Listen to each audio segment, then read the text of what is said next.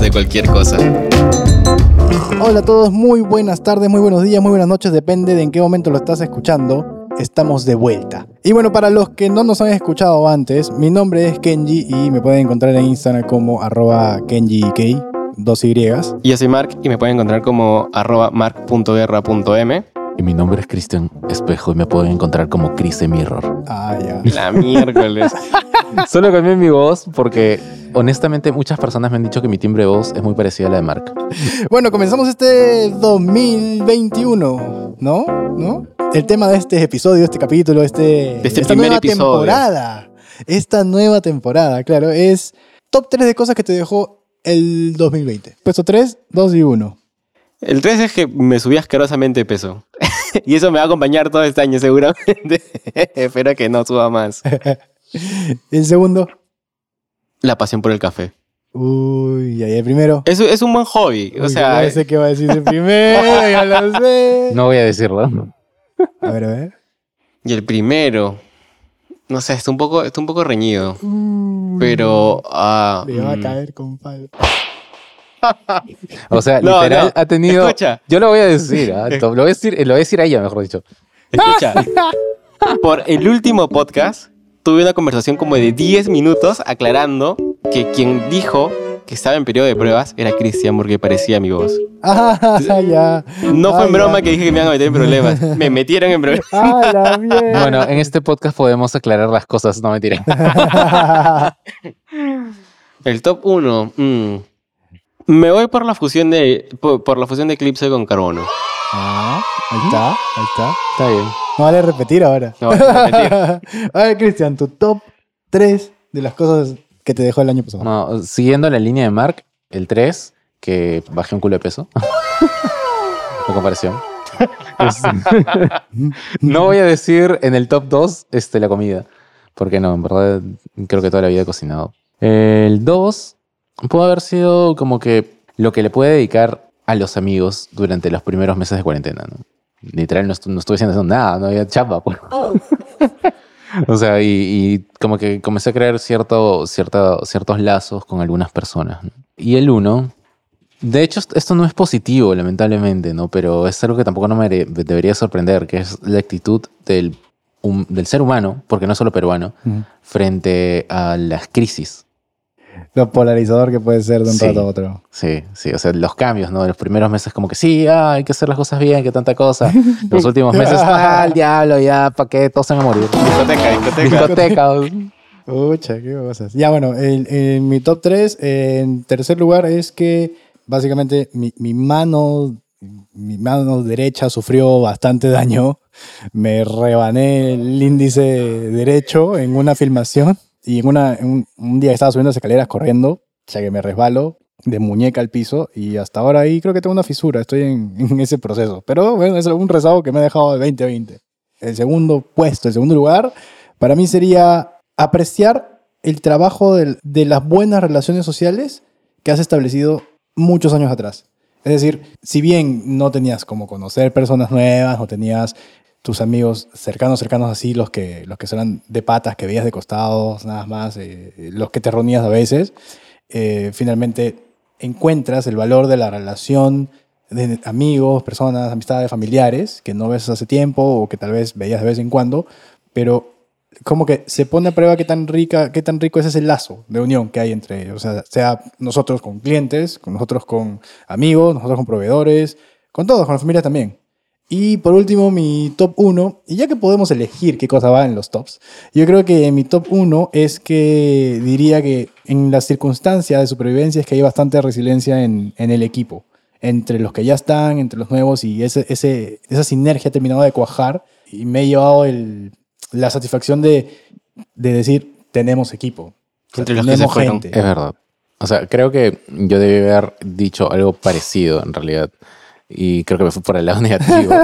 Pero es que yo siento que igual O sea, Eh, no es positivo que me haya caído, ¿no? Ah, No, no, no, me refería a la parte de la resiliencia del equipo y todo, ¿no? Pero es que, de hecho, yo siento que eso ya venía un poco desde antes de la pandemia, ¿no? De hecho, sí se fortaleció bastante durante todo este tiempo y ha sorprendido bastante, ¿no? En comparación de otras, eh, de otras áreas. Otras áreas de otros años. Sí, no, no, no, no, lo quería comparar Ah, con, ya, ya, ya. o- con otros trabajos, ¿no? Los, ponte, este, creo que he comentado más de una vez que a mi hermana la explotan pero mal y a mucha gente los explotan pero mal y muchos de ellos no están felices y es como que cuando su compañero los llama para hacer algo a las 8 de la noche, ellos están como que, puta madre, ya me quiero ir. Y en Ah. cambio nosotros estamos como que a las 8 de la noche, oye, ya, ¿qué necesitas? Claro, buenazo, a chamba, ya, va. Claro. Bueno, si, si no han salido capítulos antes de esto, es porque en el break no pusimos a grabar, nos pusimos a jugar.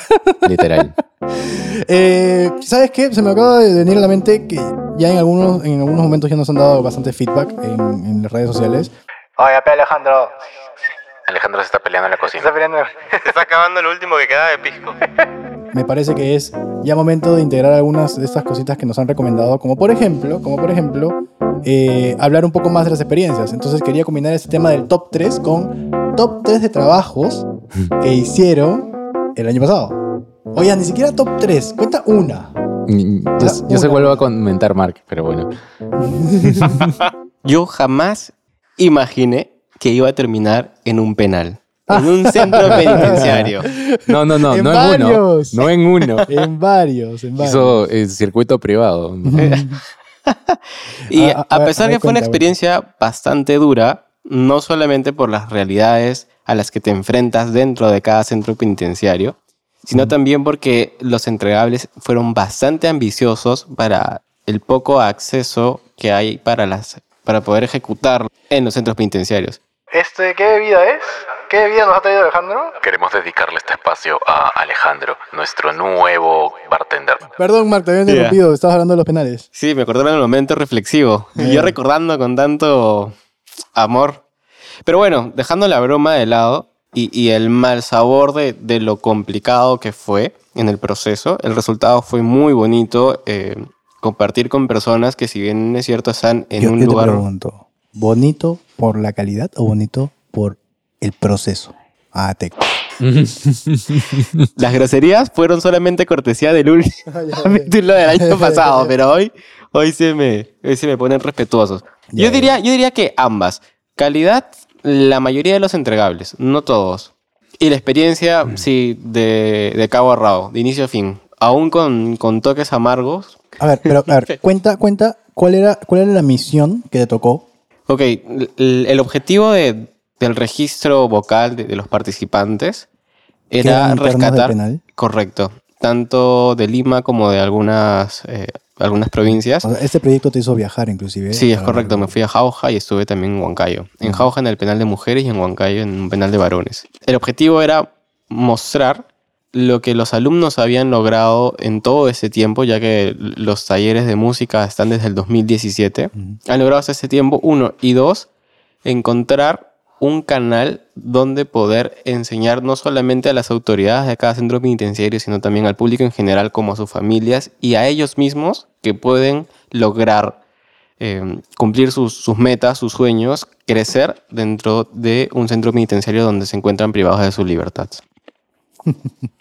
Está bueno, está bueno, está bueno. Pero bueno, te llevas esa satisfacción de haber hecho ese proyecto. Sí, claro. Muy- y el, el concierto virtual, el concierto virtual fue hermoso, los, los comentarios que colocaban los familiares. Mm, De hecho, este, sí. todos vimos el concierto virtual y si esto, o sea, el resultado fue muy bueno, en verdad. O sea, sobre todo para, o sea, e- e- el aislamiento que ellos tienen, ¿no? El trato, bueno, no el trato, porque no es que los traten mal, ¿no? Es, Pero es la forma de vida que están teniendo en esos instantes. claro, claro, que es completamente difícil, ¿no?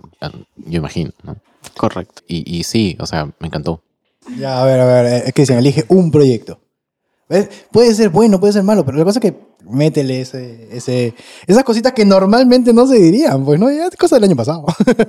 Bueno, es cierto. Pequeño paréntesis, yo podría decir algunas cuantas anécdotas. ah, pero ti- ah, tú, tú, re- tú regresas al penal si... te- Perdón, tú regresas al centro penitenciario. Sí, o sea, creo que tú tienes miles de anécdotas. No, no, no, perdón. Tú tienes una anécdota que, que sí me acuerdo que nos contaste que fue. Tengo que tener cuidado con las cosas que puedo decir sí, sí, porque... sí, sí, pero yo me acuerdo. Estás en periodo. Esta de. Esta en periodo de no, no, eh, me acuerdo de las protestas si estabas en el camión. ¿Eso se puede contar o no? Eh, sí, eso sí. ¿Ya ves? Fue primer día de las protestas y salía de la sede central, que está a pocas cuadras del Congreso, el auto blindado. El auto blindado por cortesía, más no porque realmente se necesitara, pero las calles estaban cercadas, habían policías, habían militares. Y yo estaba medio paniqueado porque dije, ahorita aparece una turba de gente, nos levanta el carro y todo, pero en cada tranquera pues había mucha seguridad y, y tenía, el, el chofer tenía que identificarse, identificar a los pasajeros y pasar, pues no, yo estaba como que, pucha, me encantaría grabar esto, pero obviamente tengo que mantener cierta compostura, es mi primer día, eh, estoy yendo a conocer el penal, un penal de máxima seguridad y se volteo y veo a mi superior. Bueno, estamos aquí en la rotativa. Con celular ahí grabando todo. Yo tuve una experiencia un poco, no fea, fue muy graciosa en cierta forma ya. Un evento que se grabó con anticipación para Año Nuevo, ya que era un concierto en vivo. Entre comillas, transmisión en vivo, que no fue en vivo. La cosa que fue con una, una cantante conocida, bastante conocida ¿no? y aclamada. ¿Se puede decir nombre no? No, de preferencia no voy a decirlo. Ya, ya, ya. La cosa que esta mujer, o sea, toda amable, este, yo hablaba con ella y ella estaba obviamente cuidándose por el COVID con su Ujú. protector facial y todo, lo cual es correcto. Le dije no, que tenía que, que tener cuidado, la banda también, que, que por favor mantengan su, su, su- ¿cómo se llama? Su, sí, su distancia, todo. Era un escenario, no te miento, creo que si te digo que eran 10 metros cuadrados, exagero. Eran 14 músicos ahí. O sea, eh, eh, Mucho. espacio no había. ¿Estaba encerrado o estaba abierto? Cerrado. Oh. La cosa es que había muchas cosas que se tenían que hacer y, y muy pocas cosas que nos dieron y muchas cosas por hacer. Y el dueño, y, y cómo se llama que, por ejemplo, había un micrófono que una, una de las coristas dijo, este micrófono no es de, no es de voz. Ah, ya. Ya, y ¿me puedes dar un micrófono de voz? Y yo estaba como que, yo no soy el dueño de acá. y y lo, lo más gracioso es que el dueño me tiraba la pelota para mí. Y decían, no, no, no, díganle, díganle al que está encargado de sonido. Y yo, pero, o sea, ¿yo qué puedo hacer? Claro. Y al final, lamentablemente, el trato con la artista fue un poco feo. Quémala, suelta el nombre, que se aprendan. No, prefiero- No vale la pena. No vale la pena. O sea, era como que eh, la prueba de sonido duró 10 minutos, ¿ya? Y quería que en esos 10 minutos haga maravillas y que todo ya suene y es como que literal... Ah, pues. No, no, no y, y es más, armé para los 14 músicos yo solito, porque obviamente teníamos que, no podemos llevar más Tanta gente, gente, claro. Yo solito lo armé en 40 minutos, creo que eh, era, un, era muy poco tiempo, en verdad. Y no había tiempo para probar cada uno ni todo. Y, y yo, les, o sea, yo, les, yo le dije al dueño, oye, pero necesitamos más tiempo para hacer la prueba. Le dijeron eso y ella dijo, no, yo me tengo que ir en un ratito. Y es como que, o sea, Vete, pues. No hagas prueba. sí. Pero bueno, esa, fue una experiencia no tan bonita, creo. ¿Y tú, Kenji? Voy, voy a contar la historia que tiene que ver con, con, con la lesión de la mano. Que fue al final de. Fue gracioso. Fue al final de, de, de diciembre, no, sí. Mediados de diciembre, antes de Navidad. Sí. Ya, que fue.